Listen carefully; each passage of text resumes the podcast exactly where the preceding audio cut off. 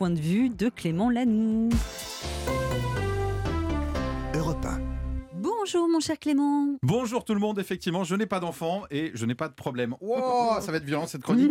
Non, vous allez voir qu'en m'écoutant, euh, c'est une bonne chose pour l'humanité que je n'ai pas d'enfant, mais je suis quand même euh, tonton, tonton, et j'observe mes amis avoir des enfants, devenir parents et lâcher prise.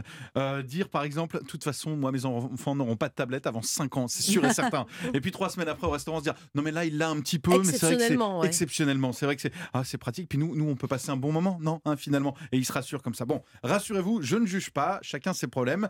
Et en parlant de problèmes, pour chaque problème, j'ai une solution. Alors, c'est pas toujours les plus légales. Mais c'est souvent les plus efficaces.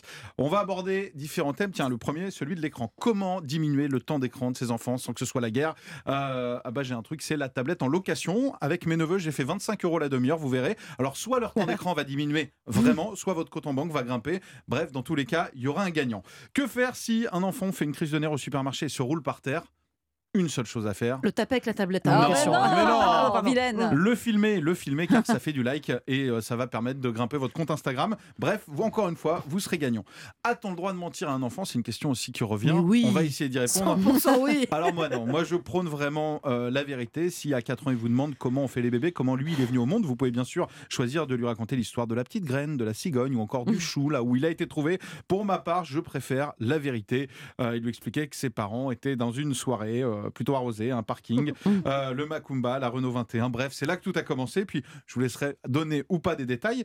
Le sommeil, car le sommeil c'est très important. On le sait pour être en bonne santé. Si un enfant veut pas dormir, qu'est-ce qu'on fait? On supprime le Coca-Cola. Voilà. Mhm. Et, on le, rem- et on le oui. remplace par du vin rouge. Si ça suffisait. Oui, ah, Ah, on le remplace par du... Oui, oui. Il n'y a aucun bon conseil. Oui, hein. Le pensais, premier était presque bon. Euh, et puis si, à l'inverse, votre ado ne veut pas se lever, alors là, je préconise l'aspirateur à 8h du mat le samedi Ma matin. mère le faisait. Ah bah c'est efficace. ça. Ah ouais, Ça fait de vous quelqu'un de très matinal aujourd'hui. Euh, autre petit conseil, c'est du plus hein, que je donne comme ça, n'hésitez pas en Que tant du que bonus parent avec les à sympathiser ouais, avec tous ses profs et les inviter régulièrement à manger. Oh, quelle Ça, il va adorer, vous garderez la, main mise. Voilà.